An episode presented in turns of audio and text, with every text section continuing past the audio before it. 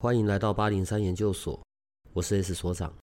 这个频道的目的是要让正在神秘学上探索、找答案或者感到好奇的人，可以有个经过筛选、安全并且中立的参考，也许可以找到解答，也或者是获得状况的解决。欢迎你在这里和我们一起接触神秘学里有趣的人事物吧。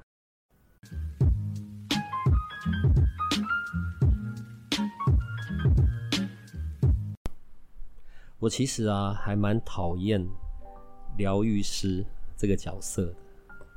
我的我的意思是说，我我觉得要做疗愈师这件事情，其实是很是很伟大、是很 了不起的。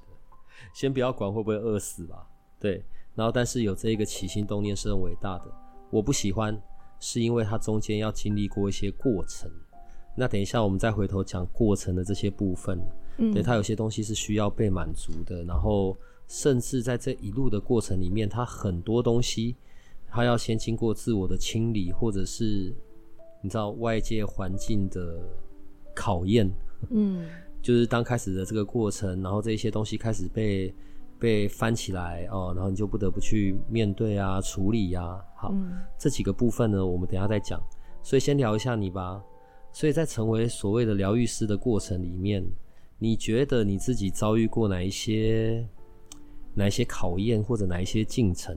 哪一些考验呢？嗯、首先，当然是你的个案会带着一个他的呃困境或课题来找你嘛。嗯，那通常疗愈师会先遇到的这些课题。可能跟都跟自己息息相关，嗯，就像我会回答说，自我疗愈的重要，疗愈是在疗愈他人的同时，其实就是疗愈是双向的。我们在疗愈别人的时候，其实我们自己也同时被疗愈了。所以通常上天问的安排很巧妙，他就是会像我们之前开课，不是都会有同样议题的人都会出现在同一班吗？嗯，就是你就会发现会来找到我的人。通常也会跟我有遇到一样的议题，那也许我已经穿越过这些困境，我可以用我自己的一些经历，或是一些自己的过去的一些呃，怎么怎么度过这些阶段的一些分享，陪伴他们去穿越。然后，当然我有可能他们带来的这些课题是我还没有办法穿越，那我就跟他们一起前进那样。所以你就会发现，我们常常会说个案才是我们的老师。就是个案来到你的面前，然后他带着一个他的生命课题来，然后他就会告诉你这个议题你已经穿越了，或是你正在穿越，或是未来你要怎么穿越。所以我觉得对疗愈师最困难的是，你不是你不会知道你会遇到什么样的挑战，就是各式各样的个案都可能会出现在你的面前。疗愈师要怎么样保持是一个中立的态度，然后即便。这个案带来的跟你是有一样的课题，你还是要很客观、很中立的，然后不要被情绪左右的去带领他前进。所以严格讲起来，疗愈师应该要是冷血的。我觉得要有一个平衡呐、啊。好，你过于共感，嗯，你跟他的情绪在同一个状态里面，嗯，你就没有办法去看事实，对，没有办法看到结构，对，然后他也不一定就可以有新的观点。来看待正在发生他身上的事件，嗯，或者他自己，他自己可以去去负责的部分是什么？嗯，但你过于冷血，只有不断的看事实、看事实、看事实，可能又会让人非常的抗拒，对，因为那个不是他期待你的样子。嗯，应该也不是说冷血啦，就是我们要同理这些个案发生的所有的事情，但是同时我们就是。又又要站在一个很中立的角度，不要去被他影响，我们才有办法去带领他。举例子好了，我们常常会遇到是有些呃家庭的关系议题，就是你可能会遇到你的个案会带着一些他的跟先生啊跟。小孩啊，跟太太的一些的关系的议题，那这些议题有可能是也同时发生在我们的生活中的。那我们要怎么样去做到是，当当我们听着他的故事的时候，我们不会陷入他的故事情节，然后我们不会去跟他呃一起处于一个跟他同怒，或是同就是跟他变成是同频，就是他愤怒，我会跟着愤怒的那个状态。然后或者是说，我们要怎么样不？不被他的情绪牵引带着走，因为很多疗愈师就不小心投太进入了对方的故事，或是把自己的一些的故事情节、自己遇到的一些状况投射到了个案身上。所以疗愈师本身他自己要维持自己状态的平衡，其实是很重要的。所以我就会建议大家。疗愈师也好，大家然后个案也好，你就是在选择需要遇到一个问题需要咨询的时候，你就是要问，真的还是要倾听自己的内在。这个问题是你自己可以穿越的，还是你需要是疗愈师的协助？那如果需要疗愈师的协助，是哪一位疗愈师才是能带领您去穿越这个议题？在个案上面的反应也会很有趣啊。很多时候，如果在处理属于关系上的疗愈的时候，我们总是希望是别人。负责任啊，对，这很妙哎。关系上的改善最好是哦，我的另一半的改变，嗯，或者哦，我的小孩改变，最好都不要是我这里有改变，嗯。可是这个时候，在疗愈师的角色里面，你要怎么去讲这件事呢？当然，你不能说破，说破大家都不舒服。对呀、啊，可能就是要用引导的方法。我觉得还蛮明显，是在排那个高瑞加沙系统排列的时候，很多的你就会看到很多的那个。家庭结构或是人跟人之间的关系，个案本身是没有想要移动他自己的位置，也就是他自己没有想要去改变任何事情，他只期待身边人可以改变。比如说，他希望他的孩子可以改变，他的先生可以改变，但他自己在那个状态，在那个能量场是很明显，他自己没有想要去做一些的呃移动啊，或者是有一些的变化。就是他，就是还是静静的等在那边，别人变，千错万错都别人错，都不是我的错。为什么他不改变？为什么要我改变？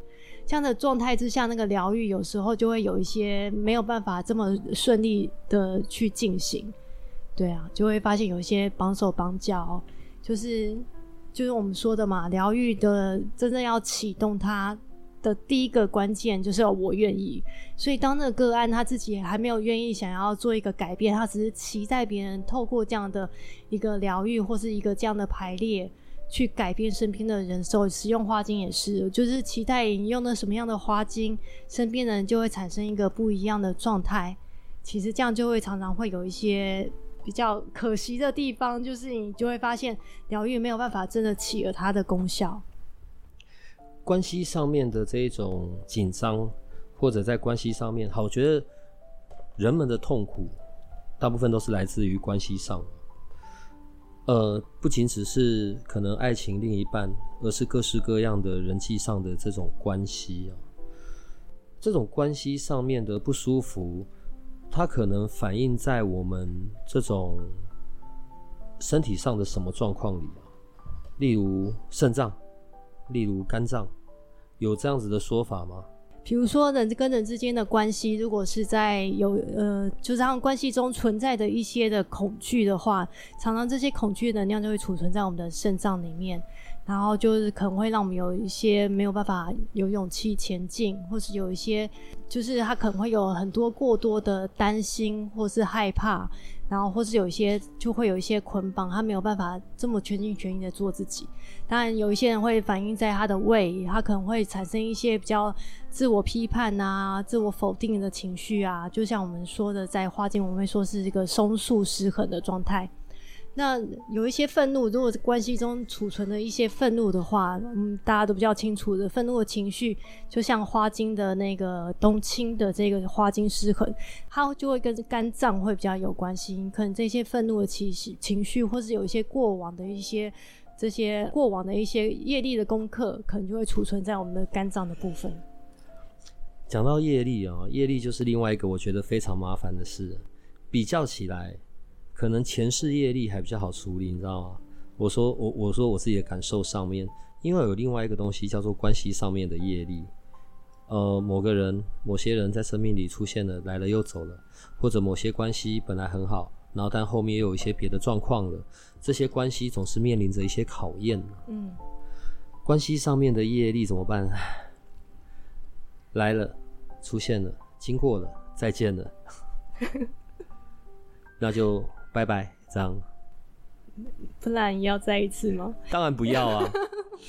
不是，但是这种是可以有一些，例如它是有可能有转化的，或者是它是能够有一些不一样的的状态吗？嗯，有一些的疗愈技巧，我们会的确是会把这一些在肝脏间的那个些业力去把它转化，我们会说叫消融不快乐啊，或是有一些的技巧，嗯，就是把这一些不再需要的能量让它释放掉。然后当然也不止这个技巧，现在还有很多的疗愈的呃方法，就是会让你的器官里面储存的这些不再需要的一些能量，或是一些你过往的一些记忆，让它离开，然后我们就才会有一个新的开始。可是这个新的开始是针对个人，还是这一段关系会有一个新的开始？嗯、呃，我们疗愈通常在讲的是当事人，就是当当事人已经开始改变了，然后。呃，彼此之间的能量场就会产生一个不一样的状态，然后关系就会跟着改变。你看，呃，拿掉我们刚刚讲的关系上面的业力吧，嗯、然后，所以我刚刚回到最一开始开头，我觉得作为一个疗愈的人，然后本身的功课或者他所需要面对的挑战，我自己解决，我自己总结了一些东西出来。好，然后第一个可能是关于自我面对的。嗯，关于他的过往，他一路长成的经历，或者他曾经遇到的人事物，那些在他身上曾经有过的伤，或者是他加诸在别人身上的伤，好了，嗯、这是一个面对的过程。嗯、他总要先能够面对，这个是不管疗愈者或者被疗愈者，可能都需要经历的的那个部分。好，再来，通常啊，我觉得啦，作为一个疗愈者，自己也没那么好处理。可能自己的部分比个案还难处理，他要如何去愿意放下、愿意清理、愿意去经历那一个不愉快的过程。好，然后再来就是外界的期待。嗯，对，人们总是对于某种形象或者对于某个人有他期待他可以是的样子。嗯，这个也是另外一个很大的压力。嗯，没错。然后最后一个，我才会讲关于使命感。嗯，你知道，你又要在使命感呢，然后跟生存之间获得一个，因为在台湾的这个环境，我觉得对于所谓的疗愈师而言，并不是一个那么友善的环境。嗯，对，所以要怎么样在使命感跟生活、生命之中取得一个平衡，那个就变得一个比较难的。嗯，所以现在可以讲你了。好，刚刚一路到现在都没有讲，对，你现在听到的声音就是阿米娅。大家好。跟过往经历的这一个部分怎么办呢？你看哦，你可能是在我们这里学过最多，然后并且有各种认证，还在国外拿证照的这样子的一个疗愈者的角色。嗯，这一些部分跟你的过往经历，应该是每学的一个就更痛苦一次，或者所要经历过的那一种，你知道吗？水杯里面的泥沙再被搅起来，哦、你是要经历过更多这样子的过程吗？对啊。就是每一堂课，我们大家都说有一些课就会带来很多的课前的清理，然后课后也会做很多的翻转。对，我其实必须老实讲，我过去都觉得上每一堂课很开心，就是大家只有你觉得开心，大家这边滚来滚去说很痛苦、很辛苦，然后人生翻转了又翻转，滚了又滚的时候，都觉得你们到底在说什么？然后人生课题也出，就是因为我们呃每开始一堂课，我们可能就会开始一些人生课题，然后我们就会有一些自己生命中里面的一些的难题就会出现，对，然后我们会说这是那个花精的龙牙草，这时候就出现，就是有一些龙牙草失衡的人呢，他就是。好，也许我过去是处于一个龙牙草失衡，所以我才觉得哇，好开心。就是每上一堂课，大家的生命课题浮现了，然后他们必须要面对真实人生的时候，大家会觉得痛苦，会觉得辛苦，因为他必须要去看到他真实那个生命中的真实面，很多的自己的黑暗面就跑出来了嘛。可是因为我过去真的都还觉得蛮开心的，我也不知道为什么，对。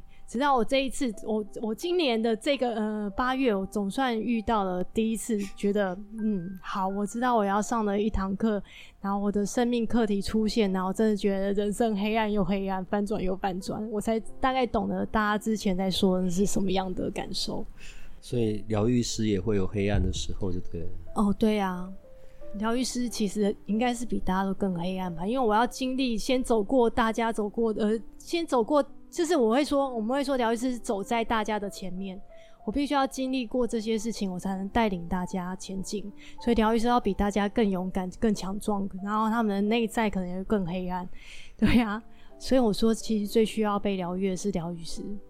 那些需要清理、放下或者做自我疗愈的那个那一些过程，嗯，可以举一些在你身上的例子跟我们分享一下。你说需要被清理放下，我们举关系议题好了。就是我们在不管什么样的学习，哪一个法门，我们都会提到关系议题，尤其是原生家庭的关系。就原生家庭是每一个，就是我们的宗教会告诉我们要顺从父母，百依百顺，然后要做个听话的孩子。但是我们在学花精的时候，我们有一个另外一个不同的看法了，对不对？在学花精的时候，我们就会说，每个人都是个独立的个体，那父母要给孩子绝对的自由，让每个孩子可以走出自己的生命的道路。这其实中间就有一个小小的冲突点，就是我们的文化会告诉我们说，小孩子要顺从父母，听从父母的，然后父母说的、老师说的都是为我们是最好的选择。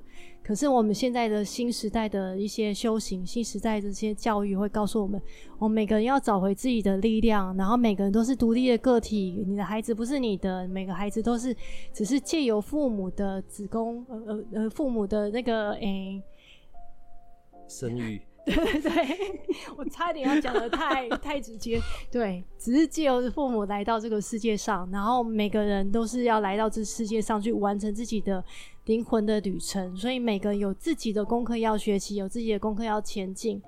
所以在这时候，我们就会产生一个矛盾了：我们学校教育我们，跟我们的社会教育我们，跟我们家庭对我们的期待，也许没有办法让我们成为一个真正的自己。那当你想要成为一个真正自己的时候，势必这个家庭结构就会出现了一些的呃晃晃动，对，比如说嗯、孩子想要有自己的想要做的事业，那父母有没有办法可以支持？这是有时候就会产生了一个很大的一些的争执啊，跟考验。所以像在我我我自己啊，我自己最近遇到的状态，的确就是。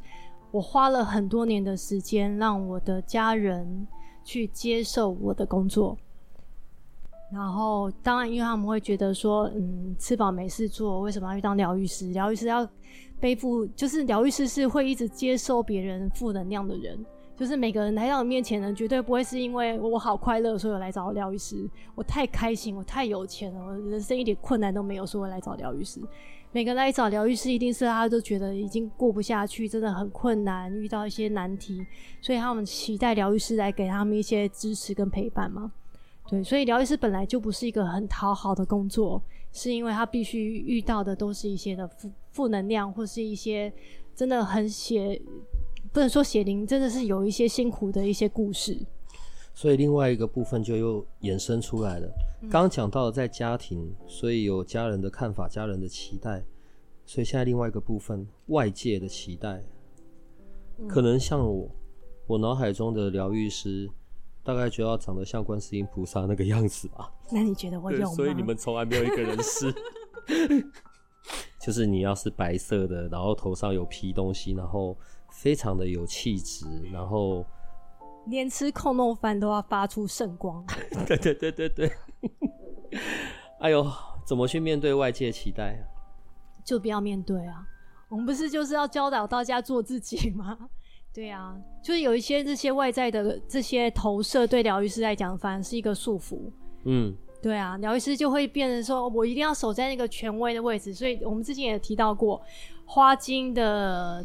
葡萄藤失衡是常常跟盐水跟葡萄藤失衡是常常是一些疗愈者或是一些老师容易被就是容易走走到失衡的状态，因为他觉得他必必须要一个领导者的角色，然后必须要一个就是要呃自己要严以律己啊，要成为一个榜样啊，然后就是我是一个老师，我是一个心灵老师，我不可以不能跟男人暧昧。然后不能做一些逾矩的事情，然后不可以不能谈恋爱，不能谈恋爱，对，然后 就是会有给自己很多的规范啊，或是我不能发脾气，然后对学生要非常有耐心。其实这些都是一些疗愈师给自己的一些，我们会说是约束跟束缚。其实他这样也会让我们没有办法成为自己。嗯，所以我觉得最好的方法就是不要介意外界这些眼光，就是放下它，然后就专心的做自己。然后让你真实你的真实的那个样貌去呈现，自然就会吸引，就是想追随你的人。想可以从你这边哦，我我我觉得在挑疗愈师这件事吧，可能不是一个不是一个这个人到底会一些什么，而是关于这一个人能够传递出来的那一些哲学，那一些影响。嗯，我觉得是这一些才能够让个案真的去进行到一个、嗯、可能他现在在所谓的疗愈的过程里面能够找到的那一个核心了。对。当然，有时候个案又会有自己的想法嘛，各自己的想象，嗯、对，所以我觉得这是另外一个部分，疗愈是很难的部分。就是譬如说，我觉得举例，呃，可能你现在应该要给我用那个那个岩玫瑰好了，对，可是你却给我用那个 龙牙草，嗯，我我举花精做例子好了，对，我已经有一些自我的想法、自我的那一些决定，然后我是来找你做验证的。嗯，这个是作为一个疗愈者，他有可能遇到的一个状况啊。常常，那怎么办呢？就是你常常会遇到来，就是只是希望你替他背书，或是他其实已经有自己的一些想法。嗯，就是你这时候就会知道，我们要选，就是佛度有缘人，就是有一些人不是你能带领的，有时候就是转介，或是你就请他，嗯、呃，他如果就是辗转让他知道说，如果你要接受我的带领的话，我的意见是这个。然后我觉得你现在遇到是什么样的问题？那他听不听得进去，其实也是另外一回事。就是真的只能欧那玛许发芽。我我朋友有一天跟我讲说：“你为什么讲欧那玛许发芽的时候，你像在骂三字经？”我说：“嗯，好，就是欧那玛许发芽，就是我们就是我们将一切交给神了，就是我们臣服于神，将一切交给神，就一切就交给神去做主。就是有时候人就是得退后，然后让一切顺顺其自然。”最后一个部分是关于使命感，干嘛选择一个这么无无无？我其实不能讲无聊诶，我觉得作为一个疗愈者不会无聊，而且很难无聊，甚至是痛苦的。干嘛要找一个这么沉重的的使命或者是工作呢？其实也不会真的很痛苦啦。如果你觉得你这个工作会造成痛苦，那我们可能要回去思考一下，我们是不是又陷入了那个。角色就是我们在《月光之路》里面会教到的那个慈悲。真正的慈悲是什么？慈悲跟同情不一样。慈悲是你会站在一个平等的角度去同理这些人发生的事情。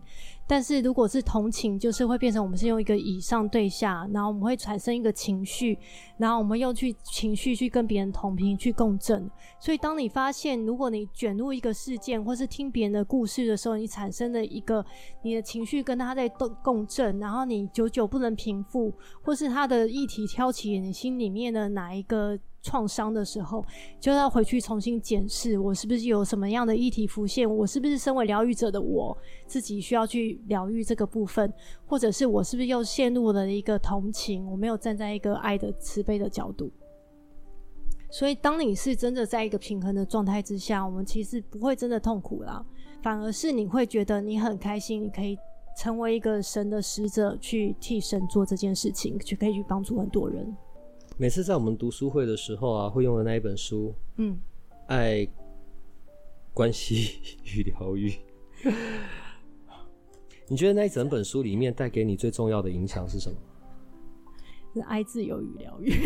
啊，爱、自由与疗愈。抱歉，因为脑袋都在想关系、关系、关系。嗯，嗯，你说那本书带给我的最大的影响，影响就是正确的疾病观，就是很多里面提到。很多人为什么会生病？这是完全颠覆我们过去的一些教育。我们从小到大被教育生病，可能就是因为呃细菌感染啊，卫生习惯不好啊，或是有一些呃遗传遗传的因子啊，或是什么什么样的原因。当然这些都是造成疾病的原因之一。可是，在这一本书里面要告诉我们，我们真正产生疾病的真正的原因是我们没有办法成为我们的自己。嗯，对。或是我们跟这个世界、跟我们的神性产生了一个脱离、一个分离，所以各种的原因都可能造成疾病。可是他这这本书的真正的关键是要带领我们回到自我疗愈，然后去走上我们自己的生命道路。生病一定要看医生，任何身体的状况还是看医生。嗯，对，只是我们现在在讲的这一些，不管是西方、东方，我们在讲的一些疗愈的观点，好。所以，我们现在在讲到那一本书，即便是呃巴赫医生他在他在讲他的观点，他是如何看待疾病的这个部分上面，家排家族系统排列的那个海灵格，他在讲疾病的时候，他也有一个有趣的观点，他说疾病是性差，疾病是。他在看待疾病的时候，在做跟疾病有相关的排列。疾病是一个信差，对，他把讯息带来给我们，告诉我们可能是哪些部分失衡，或者哪些部分需要有些什么样子的被看到。所以我现在讲到家族系统排列，我讲到这个，我只是因为我另外要提到，呃，高瑞加萨排列。嗯，我觉得这是两项完完全全不一样的东西，只是在名称里面都会用到排列两个字。嗯，好，家族系统排列算是我很早接触的另外一项的的的工具，我还蛮喜欢加排的，对。然后加排它是一个很特别的系统，当然有的时候在那个场域或者它所进入的那个能量状态，会是让我有一点点疲惫的啦，对。所以后来就那那是那一段时间，所以后来就比较没有进加排的这些系统里面去了。但加排海宁格的这一个发现或者是运用。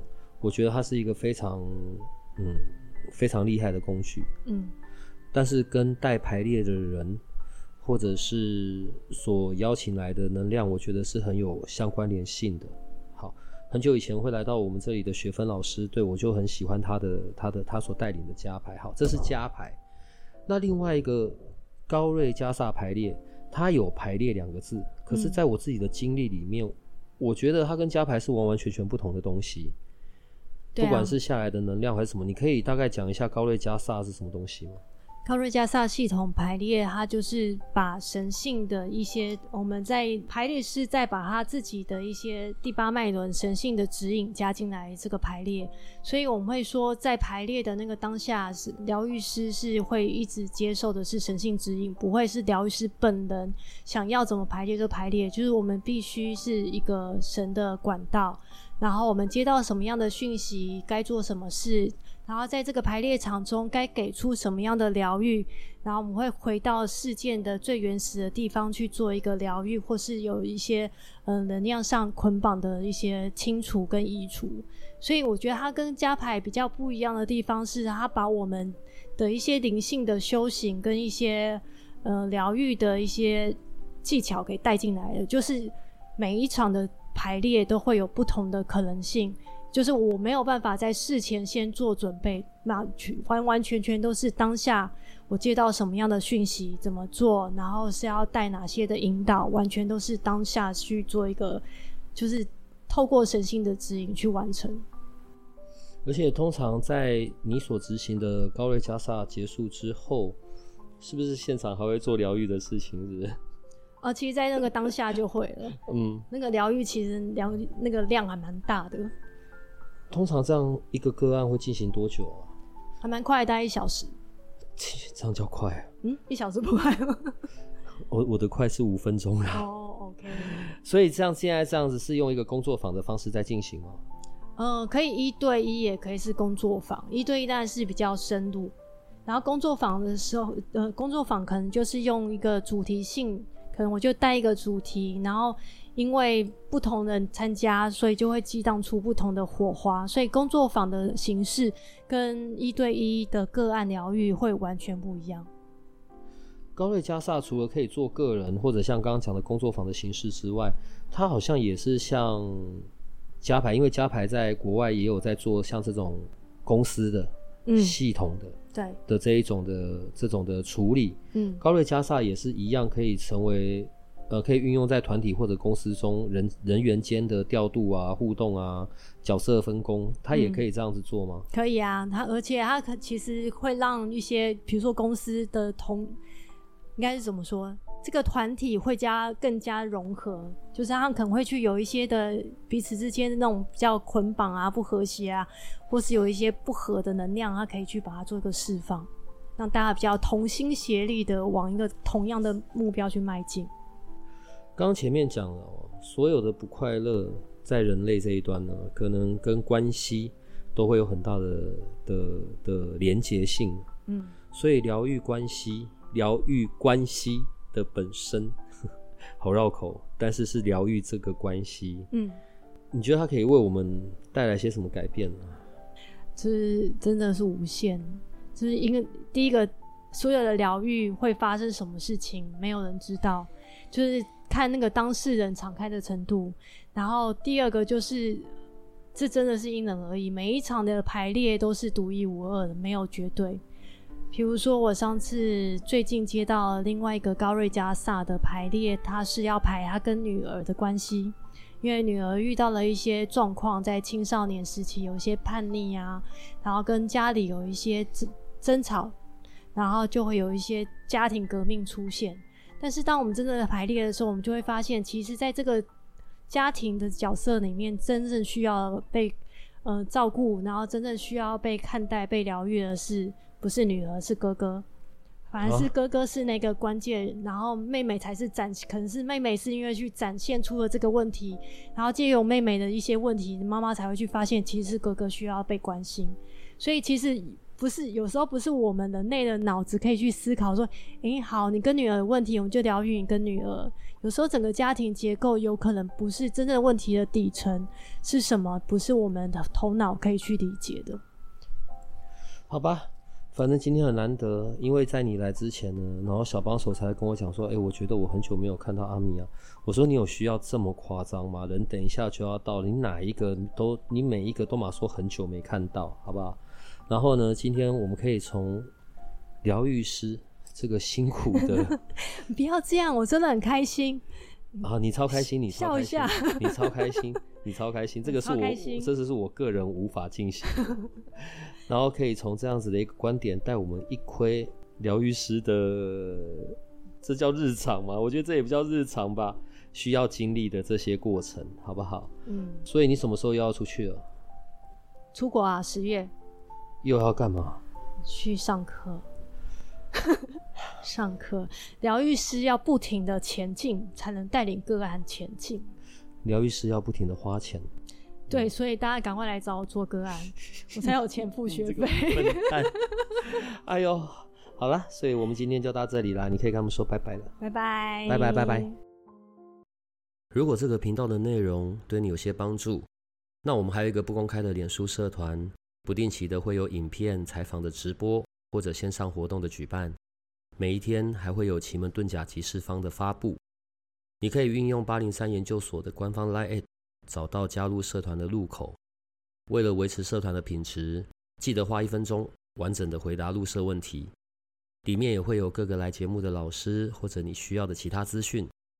最后提醒你可以按下订阅与五星好评，这样你就不会错过每一集的最新内容喽。